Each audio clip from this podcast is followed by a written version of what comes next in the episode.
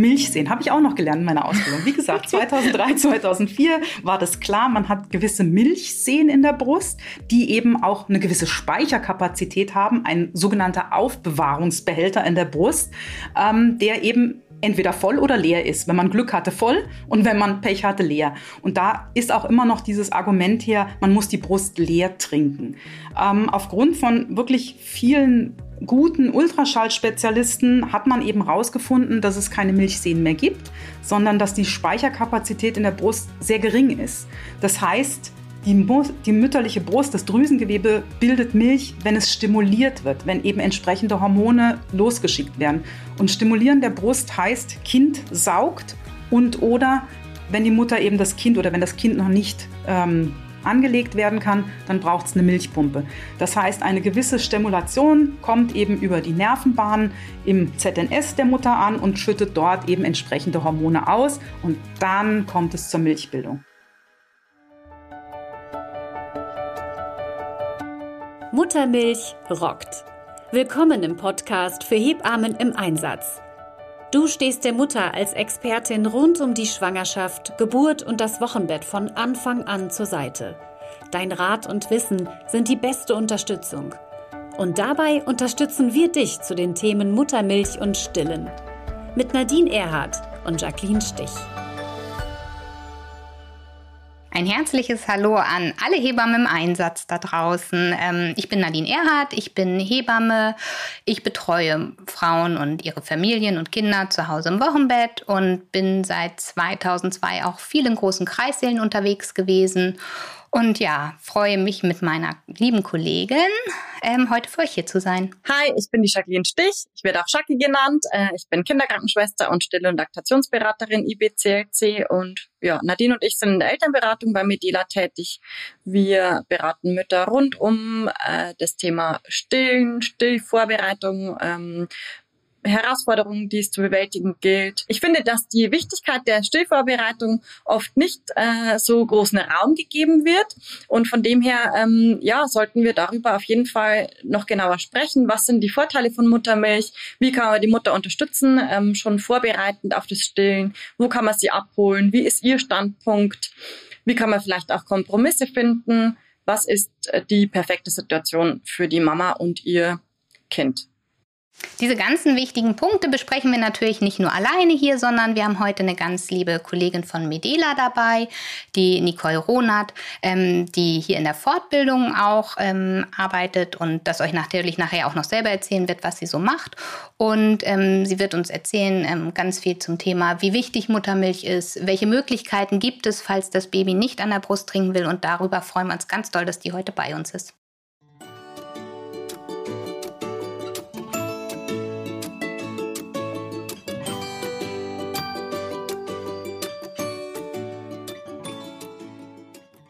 Hi Jackie. Hi Nadine. Die Vorbereitung auf die Stillzeit sollte ja schon in der Schwangerschaft beginnen, ähm, möglichst umfänglich, sodass die Frau ähm, viele Informationen sammeln kann und dann auch differenziert entscheiden kann, sei es für das Stillen natürlich, so wie wir uns das wünschen, oder eben auch in den seltenen Fällen auch dagegen. Ähm, wie findest du denn die Vorbereitung innerhalb der Schwangerschaft reicht es aus, wenn man einen Geburtsvorbereitungskurs äh, besucht, um sich aufs Stillen vorzubereiten? Also der Geburtsvorbereitungskurs ähm, ist eine der Möglichkeiten, um die Schwangeren kennenzulernen und dass sie uns Hebammen auch kennenlernen. Ähm, es ist nun so, dass dieser ja in der Regel in Gruppen stattfindet, wo das dann auch manchmal ein bisschen schwierig ist, so mit persönlichen Sachen, je nachdem, wo man das im Kursverlauf einbringt geben die Frauen auch mehr oder weniger Auskunft über ja, ihre Brust, Besonderheiten und trauen sich auch manchmal gar nicht so richtig danach zu fragen. Viel schöner ähm, oder viel ähm, besser kann man auf die Frau eigentlich in diesem Vorgespräch eingehen. Mhm. Ähm, da lernt man sich ja kennen und äh, beschnuppert sich sozusagen das erste Mal. Und ähm, oft fällt es schwer, da so den richtigen Zeitpunkt für das Thema Stillen zu finden oder die Brust. Trotzdem ähm, ist es wichtig, den Frauen ein positives Gefühl zur Brust zu vermitteln und dass es ein normales Thema ist zwischen ähm, Frau und Hebamme über die Brust und über Stillen zu sprechen, Besonderheiten, die ihre Brust aufweist. Und man sollte ja auch die Frau dahingehend informieren, dass sie zum Beispiel im Krankenhaus ja auch vielleicht auf ein, zwei Probleme stoßen könnte die sie selber vielleicht auch lösen muss weil wenig Zeit ist und einfach, dass sie ein Augenmerk drauf hat, welche Probleme das sein könnten, dass wir sie dafür sensibilisieren, worauf sie achten sollte. Das starten ja auch wirklich viele Frauen in eine Stillbeziehung im Krankenhaus oder mhm. fangen an zu stillen. Und äh, die Ab, äh, ja, nennen wir mal Abbruchraten sind dann ja doch teilweise erschreckend hoch, wenn man bedenkt, dass wir bis zum sechsten Lebensmonat äh, ausschließliches Stillen laut WHO ja empfehlen. Ja, ein Drittel der Frauen nachher wirklich nur noch über den vierten Monat hinaus stillt. Das erfolgreiche Stillen hängt ja davon ab, wie viele und richtige Informationen die Mutter während der Schwangerschaft gesammelt hat. Wir wissen ja auch, dass wenn die Mutter in der Schwangerschaft schon den Entschluss hat zu stillen, äh, die Bereitschaft, auch Hürden zu bezwingen, sage ich jetzt mal, äh, viel höher ist und die Frauen im Durchschnitt auch vier Wochen länger stehen als eine Frau, die sich relativ unsicher ist innerhalb der Schwangerschaft. Vor allen Dingen, wenn man genau. den Frauen klar macht, dass ähm, ja, Stillen weltweit ähm, gewährleistet die Gesundheit oder die möglich eine Möglichkeit, die Kinder gesund zu erhalten. Gerade Frühchen brauchen das unbedingt wir werden nachher auch noch weiter drauf eingehen, wieso, weshalb, warum. Ähm, aber hier zeigt sich auch, dass ähm, frühgeborene oder krankgeborene Kinder eine wesentlich kürzere Liegedauer in den Krankenhäusern haben durch Muttermilch. Mm, das stimmt. Ich denke, die, ähm, ja, die, so die allgemeinen Vorteile der Muttermilch, also der, des Stillens und der Muttermilchernährung sind hinlänglich bekannt, wie von Seiten der Mutter, dass eben das Risiko an Eierstock- und Brustkrebs niedriger ist, für Herz-Kreislauf-Erkrankungen und Typ-2-Diabetes zum Beispiel. Ich denke, das wissen wir Fachpersonen. Was ich total spannend finde, ist, dass das Stillen die Aufmerksamkeit der Mutter für die Bedürfnisse ihres Kindes einfach auch erhöht. Und ähm, Stillen wirkt auch langfristig gegen Stress. Das fand ich auch total spannend in Vorbereitung, ähm, dass eben bei jedem Stillen der Blutdruck der Mutter und auch die Cortisolwerte sinken. Finde ich, Wir ähm, sind stressresistenter ja. genau. dadurch. Ja. ja. Stillen, Stillen bei den Müttern ähm, verändert auch das Gehirn. Also Frauen, mhm. die stillen. Das heißt ja immer Stilldemenz. Aber eigentlich ähm, wird das Gehirn viel mehr aktiviert. Also es gibt wohl eine IQ-Steigerung bei den Frauen, die stillen, die beobachtet wird, um einfach, ja, mehr Aufgaben effizient erfüllen zu können. Man ist also, auch fokussierter auf die wesentlichen Dinge ne, innerhalb der Stillzeit, also auf sein Kind. Die anderen Sachen drumherum sind eher im Hintergrund. Im genau. Hintergrund.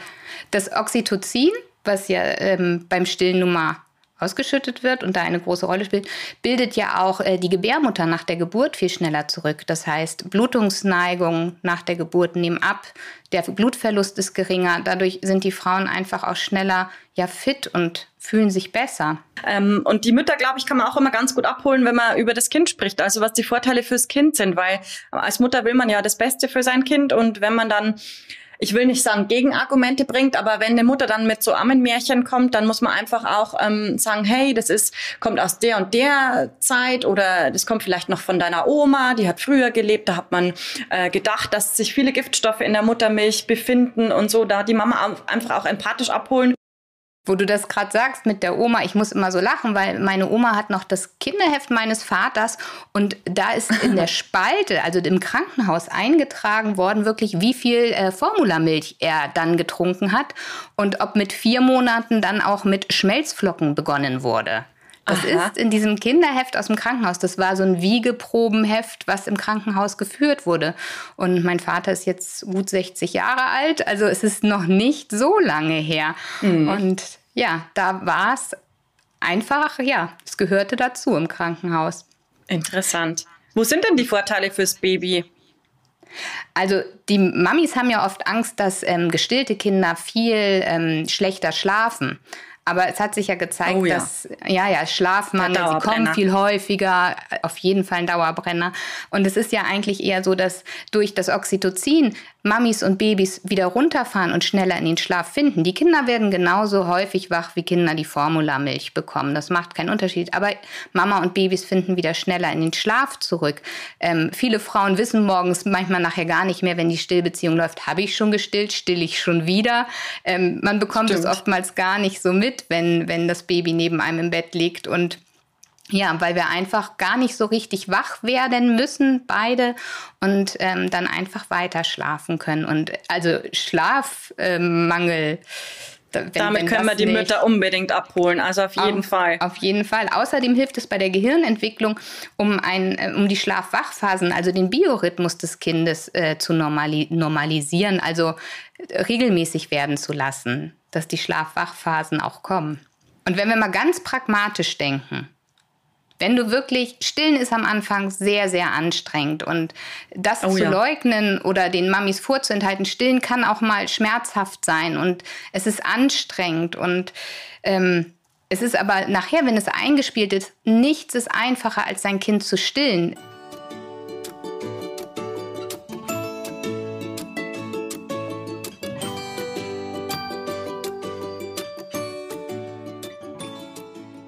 So, jetzt haben wir ja schon ganz viel über die Vorteile der Muttermilch für Mutter und auch äh, das Kind gehört. Und ähm, jetzt wollen wir noch ein bisschen tiefer in das Thema einsteigen. Und da haben wir einen ganz tollen Gast bei uns, nämlich die Nicole Ronert. Hi Nicole, äh, stell dich doch mal kurz vor, was du so machst. Hallo Jackie, hallo Nadine, grüß euch. Ja, ähm, Nicole Ronert ist mein Name. Ich bin, ja, meine Berufung ist Kinderkrankenschwester und ähm, das schon ganz, ganz lange und habe viele Weiterbildungen auf dem Gebiet der Mutter-Kind-Beratung gemacht. Unter anderem vor 16 Jahren ist es jetzt schon her, die Ausbildung zur Still- und Laktationsberaterin IBCLC. Und seitdem verfolgt mich Muttermilch, aber in einer faszinierenden Art und Weise. Ich liebe das Thema und ja, bin seit zwei Jahren bei der Firma Medela als Fortbildungsbeauftragte tätig und auch eben seit 16 Jahren in der Selbstständigkeit immer noch Mutter-Kind begleitend, hauptsächlich mit dem Fokus Stillberatung. Wow, das hast du schön gesagt. Meine Berufung ist Kinderkrankenschwester. Sehr schön. Danke. Du bist ja, ähm, sagtest ja gerade auch, du bist noch im Bereich ähm, ja, Beratung, Betreuung von Mutter mhm. und Kind unterwegs, berätst sie zum Thema Stillen und Laktation. Ähm, was sind da so die Hauptfragen, die die Mamis an dich stellen, so aus dem Bauch raus? Was begegnet dir immer aus wieder? Dem Bauch raus. Was mich letztens vom Sockel gehauen hat, war die ernsthafte Frage nach, ist es wirklich so gut zu stillen? Eine ganz, ganz junge Mama ähm, in meiner Nachbarschaft, die ähm, wusste, dass ich letztendlich Mutter-Kind-Beratung mache und Stillberatung.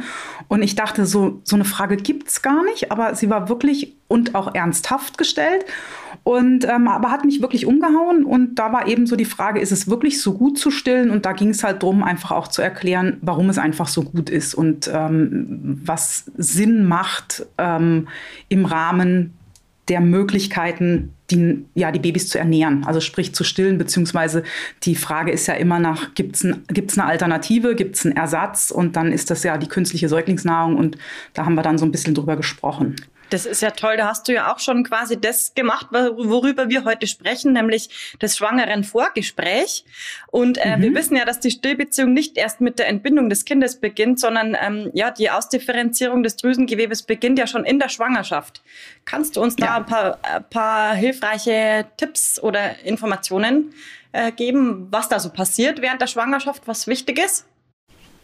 Also was ich ganz, ganz wichtig finde, eben auf das du eben gerade zu sprechen kamst, auf dieses schwangeren Vorgespräch. Also ich finde, ein Vorgespräch ist sowas von wertvoll und sowas von wichtig.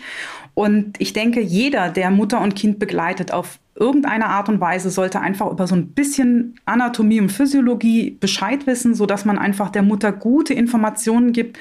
Ähm, ich finde es ganz wichtig, dass die Mutter aktiv entscheiden kann, ob sie stillen will oder nicht und nicht, dass man verunsichert ist durch Einfluss der Familie, durch eben auch ähm, Menschen im Umfeld oder auch die Werbung oder auch das, was man in den Medien liest, ähm, sich zu fragen, ist es denn wirklich so gut, sondern die Informationen sollten vorliegen und das finde ich ganz wichtig. Und die sollen nicht erst, wie du sagst, am Tag X, sprich der Geburt vorliegen, sondern schon in einem Vorgespräch. Und wenn man dann die Mütter hat, ähm, dazu informieren, dass Stillen absolut wertvoll ist, dass die Inhaltsstoffe der Muttermilch so viel Gutes bewirken und vor allen Dingen, wie das auch abläuft. Ich glaube, das ist ein großes Thema, dass viele nicht wissen, wie das während der Schwangerschaft und dann über die Geburt hinaus überhaupt abläuft, wie die Physiologie ist. Und das ist so enorm wichtig, weil es ganz ein kurzes Zeitfenster gibt, welches wir nutzen, welches wir nutzen sollten, um die Mutter einfach in eine gute Milchbildung zu bringen, dass sie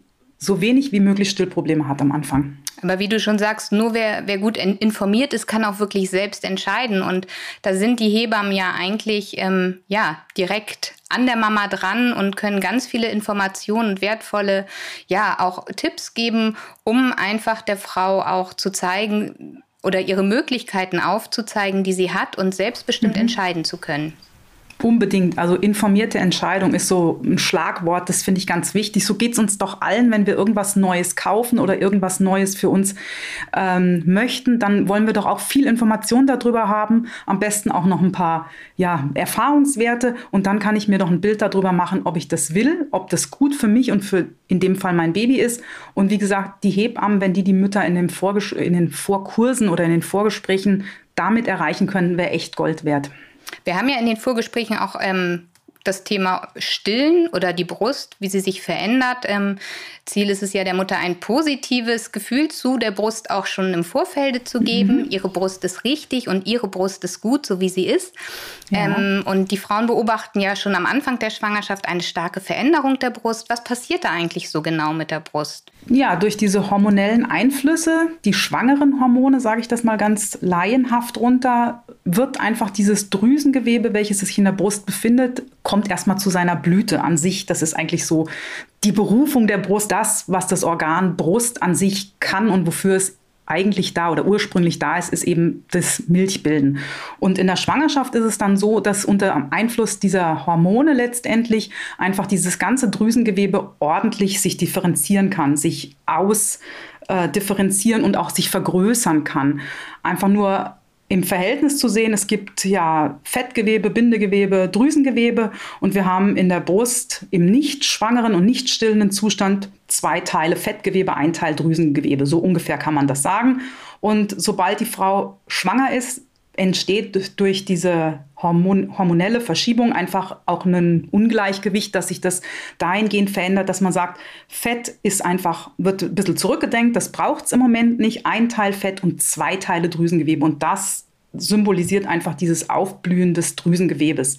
Und da wird das so richtig, man kann sich das so vielleicht wie so ein Traubenstrom vorstellen, den man so hochnimmt, wo ganz viele Träubchen dran sind. Das kann man sehr schön den Müttern vergleichbar ähm, ja, erklären, dass das so aussehen wird. Am Anfang sind das kleine Rosinchen und sobald diese Schwangerschaftshormone dazukommen, werden das richtig blühende Weintrauben. Und die sind einfach absolut dafür da, dass man eben Milch bilden kann nach der Geburt. Und Nicole, es äh, sind ja immer noch so viele Gerüchte im Umlauf, die ja schon ganz, ganz, ganz alt sind. Also seit 2005 hat man ja die neuen Erkenntnisse über die Anatomie der Brust. Ähm, es begegnen einem aber auch in Fachkreisen immer noch die Milchseen. Da klatschen mhm. wir äh, ja die äh, Hände über den Kopf zusammen. Aber kannst du da noch kurz was dazu sagen? Milchsehen habe ich auch noch gelernt in meiner Ausbildung. Wie gesagt, 2003, 2004 war das klar, man hat gewisse Milchseen in der Brust, die eben auch eine gewisse Speicherkapazität haben, ein sogenannter Aufbewahrungsbehälter in der Brust, ähm, der eben entweder voll oder leer ist. Wenn man Glück hatte, voll und wenn man Pech hatte, leer. Und da ist auch immer noch dieses Argument her, man muss die Brust leer trinken. Ähm, aufgrund von wirklich vielen guten Ultraschallspezialisten hat man eben herausgefunden, dass es keine Milchseen mehr gibt, sondern dass die Speicherkapazität in der Brust sehr gering ist. Das heißt, die, die, mütterliche Brust, das Drüsengewebe bildet Milch, wenn es stimuliert wird, wenn eben entsprechende Hormone losgeschickt werden. Und stimulieren der Brust heißt, Kind saugt und oder wenn die Mutter eben das Kind oder wenn das Kind noch nicht ähm, angelegt werden kann, dann braucht es eine Milchpumpe. Das heißt, eine gewisse Stimulation kommt eben über die Nervenbahn im ZNS der Mutter an und schüttet dort eben entsprechende Hormone aus und dann kommt es zur Milchbildung. Und jedes Mal, wenn die milchbildende Zelle, die Laktozyte, wieder leer ist, ist es ein Signal, neue Milch zu bilden. Aber die Laktozyte wird nicht riesengroß. Ich habe eben gesagt, man stellt sich das so ein bisschen vor wie Traube, dass das eben einfach schon ein kleiner ja, ich möchte gar nicht das Wort Auffangbehälter nutzen, aber letztendlich sind es keine Seen, wo massig Milch gebildet wird, sondern nur minimal Milch drin ist. Und wie gesagt, wenn das leer ist, dann wird neue Milch gebildet. Und das passiert halt einfach nur, wenn sie geleert wird, die Brust. Und das ist so das der Schlüssel, sage ich mal, in den ersten Tagen und Wochen. Lehren, lehren, lehren, damit neue Milch nachgebildet wird. Toll erklärt. Ähm, das heißt also, die Milchausführungsgänge sind äh, praktisch so äh, bildlich gesprochen die Autobahn äh, der Milch, oder? Also da, darüber Gut. wird die Milch ans Kind ähm, ja, transferiert und äh, rausgedrückt. Perfekt erklärt, ja genau, Autobahn. Und da ist auch noch ein bisschen Kapazität für die Milch drin, aber das sind zwei, drei, vier Milliliter. Das mhm. ist kein Auffangbehälter für eine ganze Nahrungs- oder eine ganze Mahlzeit. Mhm. Genau, super. Und wenn jetzt äh, es soweit ist, das Kind ist geboren und ähm, die Milch ist da, was haben wir denn dann in, der, in dem Kolostrum beinhaltet? Das Kolostrum ist ja ganz wichtig. Man sagt ja auch, oft auch, das ist so die erste Impfung fürs Kind und ähm, das goldene, der goldene Nährstoff. Also zum ersten, Kolostrum ist auch für die Kinder wichtig, die noch nicht an die Brust gehen können. Gerade auf der Intensivstation, neonatologische Intensivstation oder Kinder, die krank sind, die also einfach noch nicht an der Brust saugen können, ist Kolostrum Spektrum immens wichtig. Wir haben einen Haufen an Immunglobulinen da drin, also Immunabwehr wird gestärkt. Deswegen auch unterstreiche ich gerne, was du gesagt hast mit Impfung oder erste Impfung. Und ähm, das ist was, was auch Kinder, die eben nicht an der Brust sind, schon kriegen sollten und am besten über zum Beispiel ein Wattestäbchen oder einen Löffel oder eine Spritze eben in den Mund geträufelt kriegen. Ja, das ist ziemlich wenig an Menge, eine kleine, eine geringe Menge, aber da soll sich keiner von abschrecken lassen. Das ist absolut ausreichend für die Magengröße oder für das, was ein Neugeborenes einfach überhaupt packen kann zu trinken. Das heißt mengenmäßig wenig, aber es ist vollgepackt mit immens vielen guten Nährstoffen. Es ist sehr eiweißreich, dadurch wird die Verdauung angeregt. Es ist hochkalorisch, weil es ja nur eine Minimalmenge hat. Und es hat ganz viele Schutzstoffe drin, also nicht nur ernährungstechnisch ist es für die Kinder gut, sondern auch Schutzstoffe, die zum Beispiel auch den ersten nicht mehr ganz sterilen Darm, was man ja früher geglaubt hat, aber einfach den Darm auskleiden, dass weniger an an, an ähm, Allergenen dadurch können, also Fremdeiweiße dadurch können. Das ist ganz, ganz wichtig. Und es hat auch Stammzellen wie die Muttermilch im Kolostrum, die extrem hoch oder ein, ein, eine sehr ähm, hohe Zahl hat an ähm, Stammzellen. Pluripotente Stammzellen sind drin. Ähm, die Muttermilch ist oder das Kolostrum an sich ist ähm, ja zähflüssig und dadurch einfach auch ein bisschen ja, klebriger, wenn man es mal anschauen könnte. Aber wie gesagt, die Inhaltsstoffe sind so das A und O. Es gibt ja Mamis, die wirklich auch gar nicht stillen wollen, die gut aufgeklärt haben. Ähm, sie haben selbstbestimmt entschieden, dass sie dieses nicht tun möchten. Vielleicht ähm, oder ist es sinnvoll, denen äh, wenigstens zu vermitteln, dass es sehr, sehr wertvoll wäre für das Kind, das Kolostrum zu bekommen? Und gibt es die Möglichkeit, nur ähm, dem Kind erstmal das Kolostrum zu geben und aufs weitere Stillen dann zu verzichten, also die weitere Milchbildung anzuregen? Wie würde das ablaufen? Oder? Also, das ist eine ganz, ganz tolle Idee. Ähm, Kolostrum sollte wirklich jedem Neugeborenen zugeführt werden. Und auch wenn Mütter sich gegen das Stillen aufgrund von Informationen oder eigenen Erfahrungen, warum auch immer, wir sind ja nicht zum Missionieren da, sondern jede Frau sollte frei entscheiden können, ähm, sich gegen das Stillen entscheidet, ist es gut, ihr zu erklären, dass das Kolostrum aufgrund der großen Anzahl an Immunstoffen einfach ganz, ganz wichtig ist. Wie Jackie eben auch sagte, eine erste Impfung. Ähm, und das kann man die ersten zwei, drei Tage problemlos wenn die Mama auch das Kind nicht an die Brust nehmen will, einfach mit der Hand entleeren und dem Kind dann eben mit dem Löffelchen oder mit der Spritze zuführen. Das ist eine Möglichkeit. Und dann geht es eben darum, dass man sagt, okay, ab Tag drei, vier, je nachdem, wie die Mama das eben auch möchte, aber ein Tag wäre schon ganz, ganz klasse. Ähm, so bis drei Tage ähm, ist es noch möglich, relativ problemlos dann wieder abzustillen, das einfach weniger werden zu lassen und Vielleicht entscheidet sich manch eine Mama dann doch weiter zu stillen oder das Kind an die Brust zu nehmen oder abzupumpen und die Muttermilch zu verfüttern. Also all das ist möglich. Aber auch wenn sie darauf besteht, nicht weiterzumachen, ist es vollkommen in Ordnung. Und das Kind hat wirklich Kolostrum als sehr wertvoll bekommen und kann damit sicherlich auch schon mal einen guten Start haben. Was du sagst, habe ich auch ganz oft erlebt, dass Frauen eben ganz vehement dagegen waren und dann sich doch im Kreißsaal irgendwie durch die Hormone und so dazu entschlossen haben, ach komm, ich lege ihn oder sie doch mal an und dann tatsächlich dabei geblieben sind. Das fand ich echt immer toll, ja, weil irgendwie ist dann hat sich die Motivation dann geändert, wenn so ein kleiner Mensch dann doch auf der Welt ist und dann will man ja doch mhm. Irgendwie das Beste für denjenigen.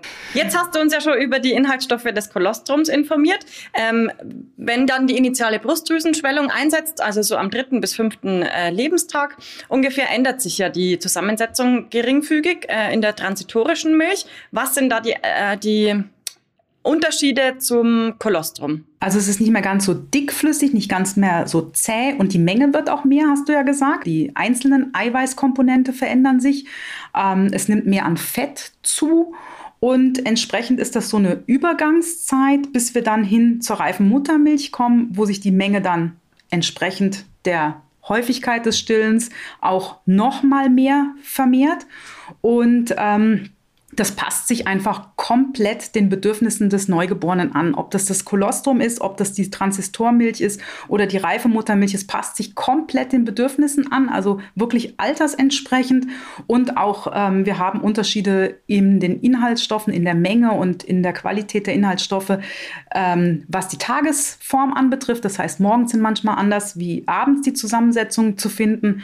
Und generell ist in allen drei Milchen, sage ich jetzt mal, also ob das Kolostrum ist oder die Transistorialmilch oder reife Muttermilch, einfach ausreichend Nährstoffe wie Kohlenhydrate, Eiweiße und äh, Fette.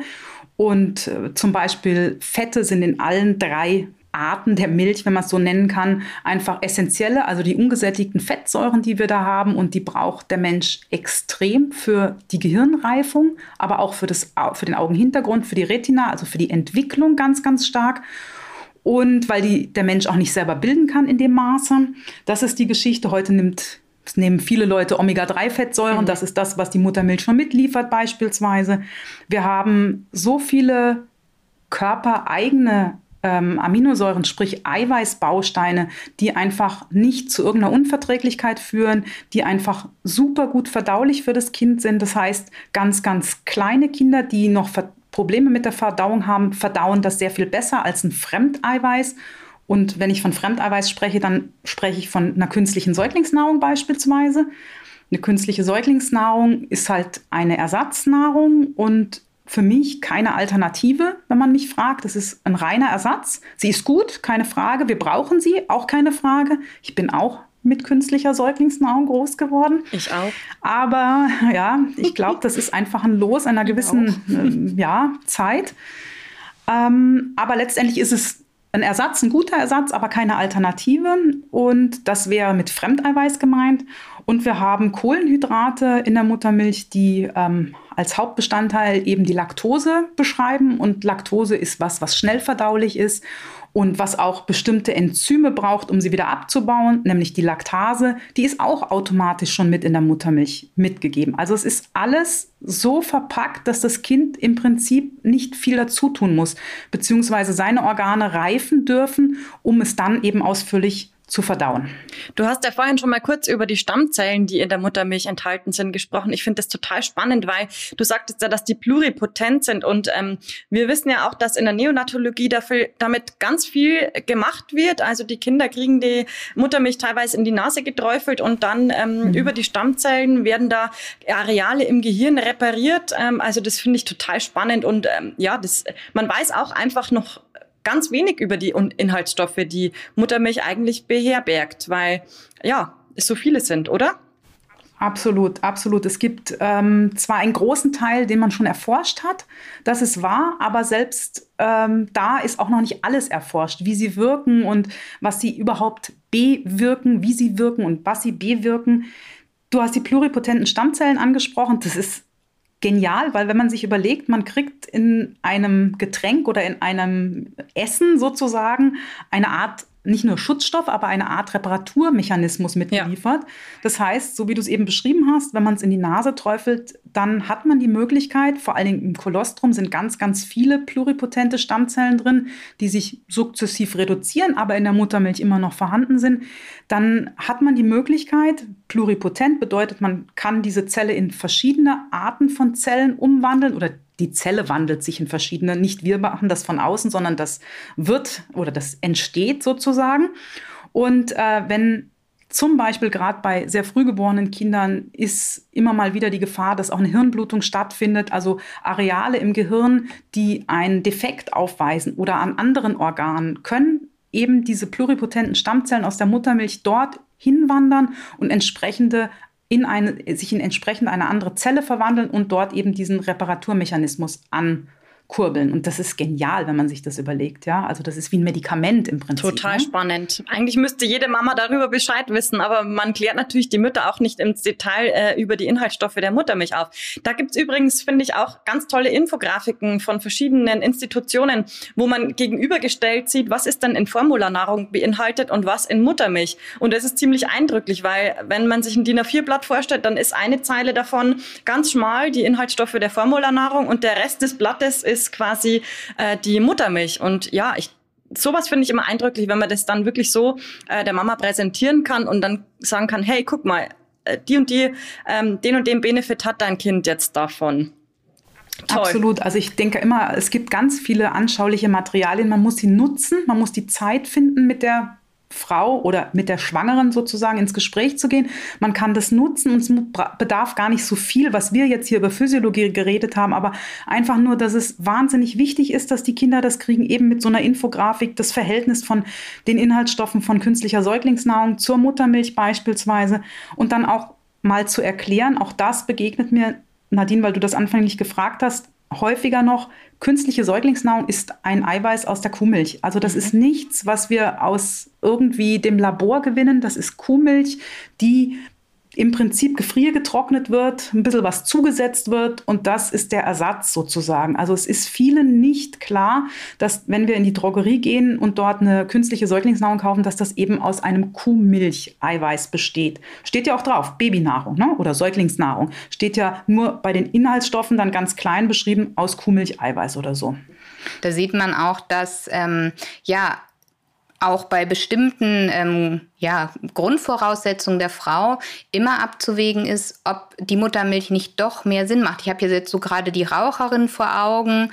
Ist ja immer die Frage, mh, hm, Rauchen, wie viel Nikotin in der Muttermilch? Wie sind denn da so die Empfehlungen aktuell? Also tendenziell ist es schon so, dass wir sagen, wenn die Mutter ihren Rauchkonsum, ihr, ihr, Rauchen an sich einschränken kann. Und man spricht da von fünf bis sieben Zigaretten. Ich würde das nicht festlegen wollen. Aber ich denke einfach, es ist wichtig, der Mutter zu erklären, dass wenn du deinen Rauchkonsum einschränken kannst, also auf das Nötigste eben beschränkst, dann ist es wichtig, weiter zu stillen was man den Müttern natürlich sagen muss, Hände waschen ist ganz, ganz wichtig und über den Atem geht halt sehr viel eben von diesen ganzen Stoffen auf das Kind über und das Kind atmet es ungefiltert ein. Das ist richtig. Aber nichtdestotrotz denke ich, ähm, man muss sich auch überlegen, die, der Zeitaufwand für ein Neugeborenes ist ja enorm groß. Und wann hat eine Mutter da überhaupt Zeit, ständig hoffentlich vor die Tür zu gehen? Also ich glaube, in der Wohnung dürfte es ich hoffe, es kein Thema mehr sein zu rauchen, aber dass man, wenn man rausgeht, wie oft kann man denn rausgehen? Wie oft ist denn ein Kind so im schlafen oder im ruhigen Zustand, dass man rausgehen kann. Also wenn man das so stark runter reduzieren kann, dass sie sagt, okay, einer am Abend oder wenn das Kind schläft, weil der Tag war so anstrengend, dann ist es vollkommen in Ordnung und unbedingt befürworten, dass man weiter stillt. Ganz wichtig.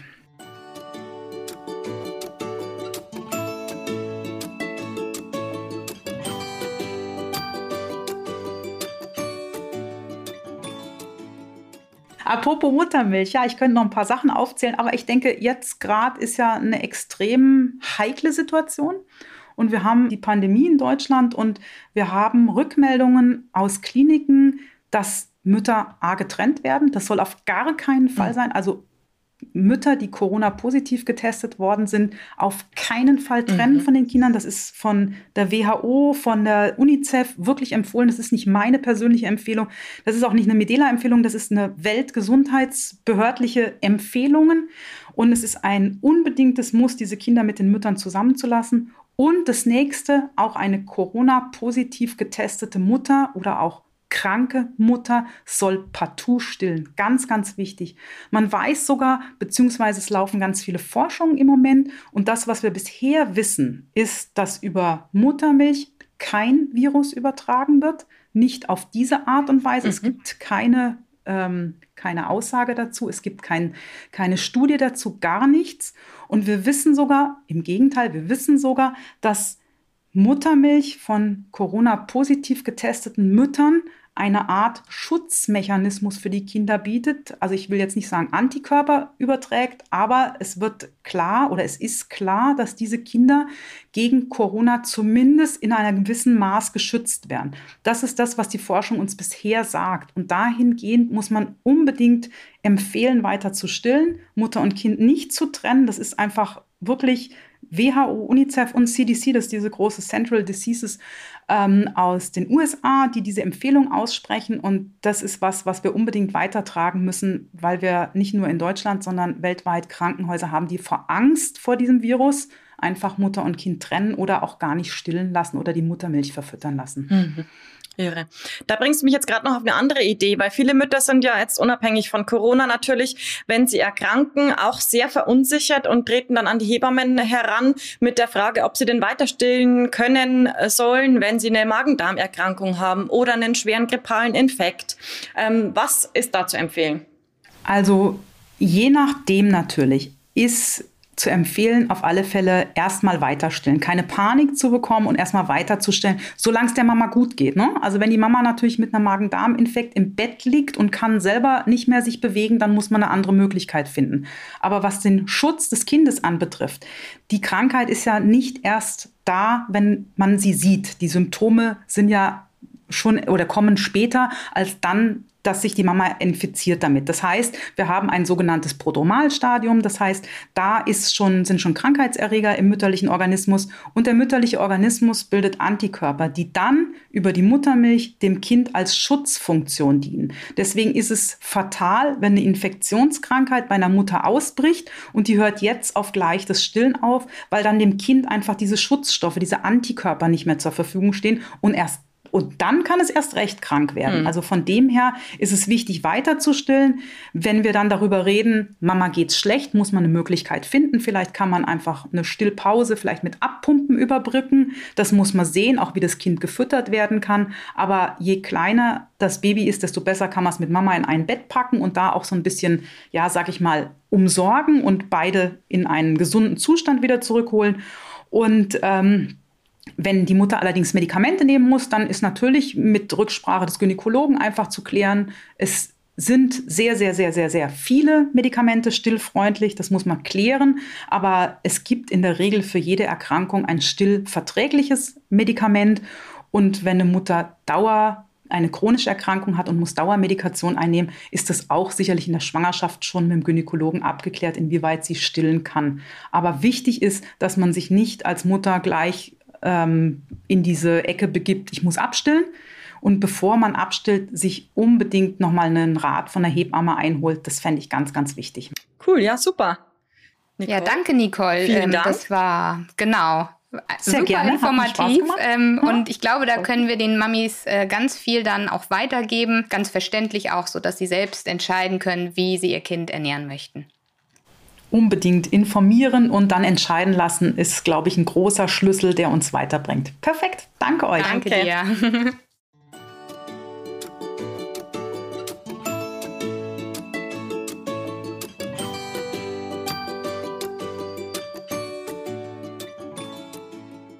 Du, Jackie, die Nicole hatte ja schon ähm, erzählt, dass die Brust sich auch schon in der Schwangerschaft verändert und nachher zum Stillen hin auch. Und da ist es vielleicht ganz hilfreich, den Mamis auch, es kommt ja immer die Frage, Mensch, was soll denn in die Kliniktasche mit rein? Ist auch gerne Thema im, äh, im Vorgespräch immer wieder.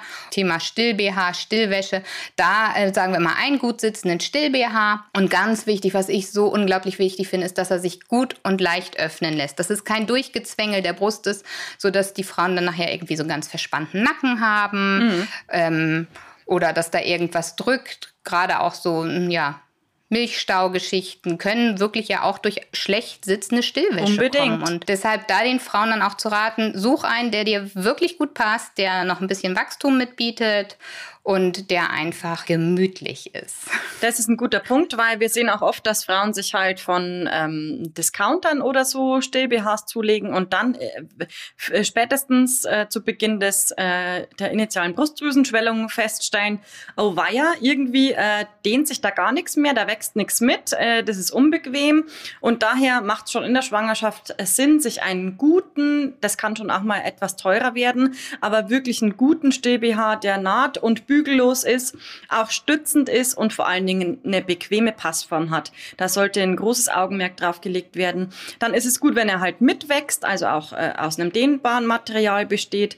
Zur Entbindung sagen wir immer möglichst ausziehen, ne? weil meistens haben sie nur ein oder zwei. Wenn der dann gleich was abbekommt, ist schlecht. Und das Baby soll ja auch auf die nackte Haut bei Mama und nicht auf den Still-BH gelegt werden. Ja, also ich würde tatsächlich auch zwei empfehlen, weil wenn der eine mal in der Wäsche ist, dann hat man gerade keinen Griff bereit.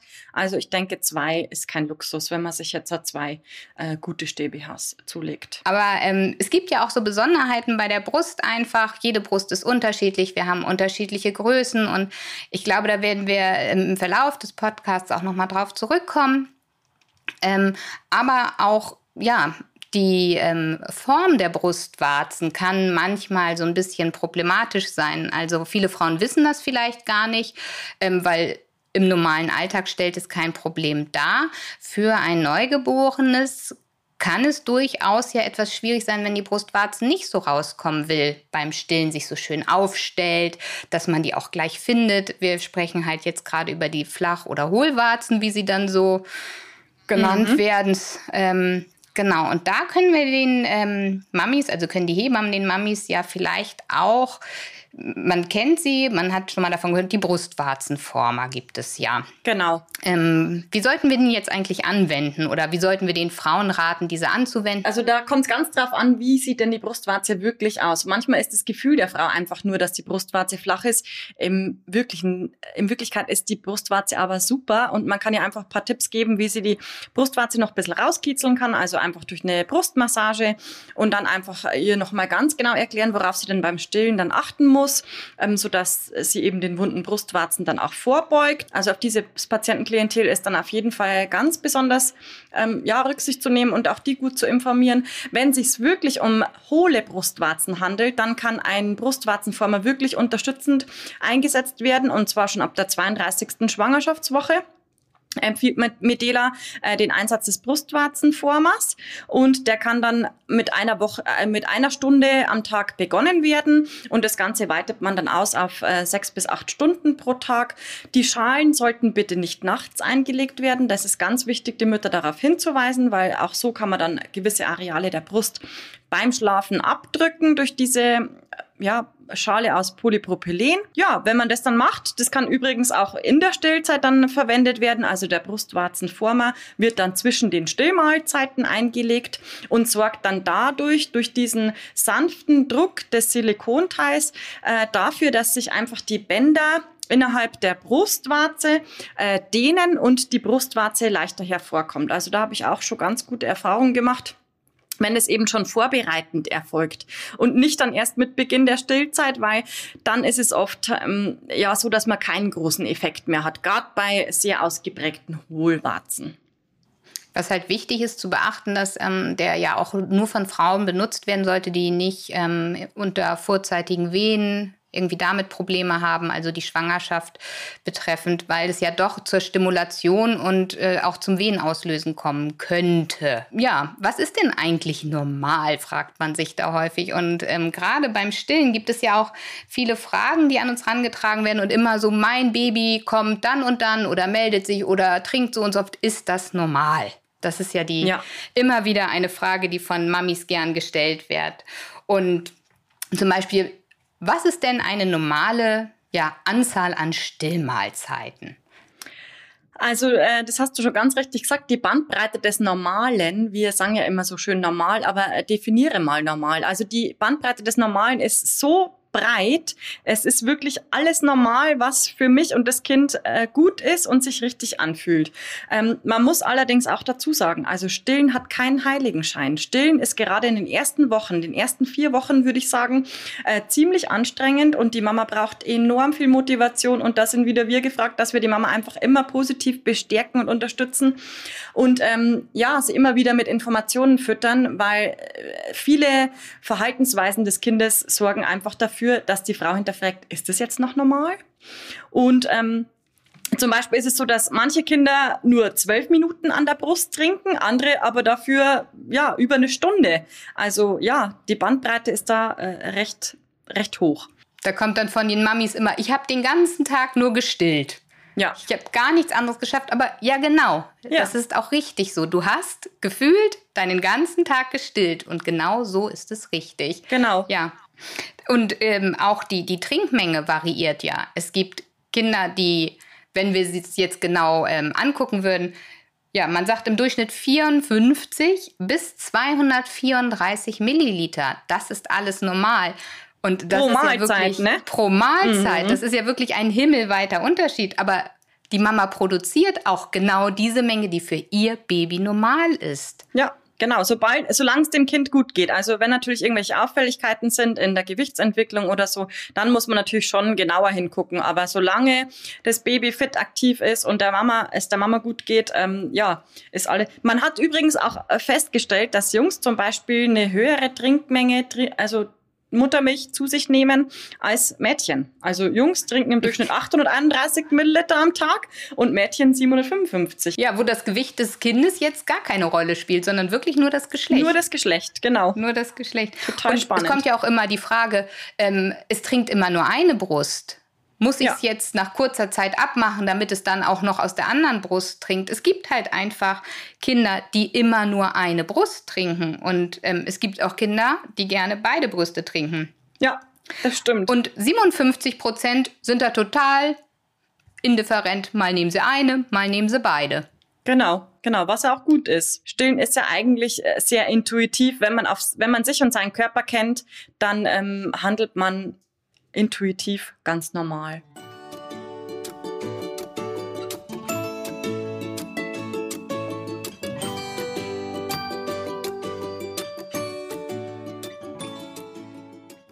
Tja, und wie du schon sagtest, Stillen funktioniert nicht immer von Anfang an und wie im Bilderbuch, sondern es gibt äh, ja immer wieder auch Probleme, die auftreten können, Unsicherheiten bei den Mamis und hier ist es wirklich die Aufgabe von äh, dem medizinischen Fachpersonal, was die Mamis in ihrer Stillzeit begleitet, auch immer wieder ähm, ja einzugreifen vielleicht oder einfach die Frau auf ihrem Weg zu bestärken und weiter in die richtige Richtung zu führen. Sehr gut. Wir werden da in den nächsten Podcasts noch ganz viel darüber erzählen. Liebe Hebammen im Einsatz, wir freuen uns total, dass ihr ähm, zugehört habt und vielleicht hat es euch auch so gut gefallen wie uns. Ich persönlich muss sagen, ähm, dass ich so von der heutigen Folge mitnehmen kann, dass ich viele Dinge in meinem Arbeitsalltag einfach routinemäßig gemacht habe, ohne mir Gedanken oft darüber zu machen, wie die weiteren Auswirkungen sind und wie wichtig es ist, an der richtigen Stelle Zeit zu investieren, um daraus folgend, ja, Zeitersparnis zu haben, indem man sich einmal richtig Mutter und Kind widmet oder die Frau richtig aufklärt. Ähm, wir freuen uns total über einen Austausch mit euch. Ne, Jackie? Wir freuen Ja, uns. also wenn mir macht das besuchen. Thema Muttermilch-Inhaltsstoffe total viel Spaß. Ich finde das äh, extrem interessant, da in die einzelnen Inhaltsstoffe einzusteigen und einfach zu analysieren, was machen die, was bewirken die, äh, sei es jetzt von Seiten der Mutter oder auch ähm, beim Kind. Und genau, wir freuen uns da auch, äh, euch immer wieder mit Wissen zu füttern in den äh, Gruppen, die wir auf Facebook und Instagram haben. Also die nennt sich Hebamme im Einsatz. Wenn ihr der folgt, dann äh, bekommt ihr da auch immer wissenschaftliche Erkenntnisse, die neuesten aktuellen Themen und auch äh, Infos über Webinare, die Medela anbietet. Ähm, genau. Schaut einfach mal rein. Genau, wir freuen uns schon auf unsere äh, nächste Folge. Ähm, da haben wir auch eine Kollegin von Medela bei uns, die Frau Dr. Daniela Much. Und werden auf ein ganz, ähm, ja, auf ein ganz interessantes Thema zu sprechen kommen, was gerade in der ähm, Schwangerschaft schon ähm, Präsenz hat und ja, ganz wichtig für die weitere Stillzeit ist. Darauf bin ich schon so gespannt. Also macht's gut, ihr bis zum nächsten Mal, liebe Hebammen im Einsatz.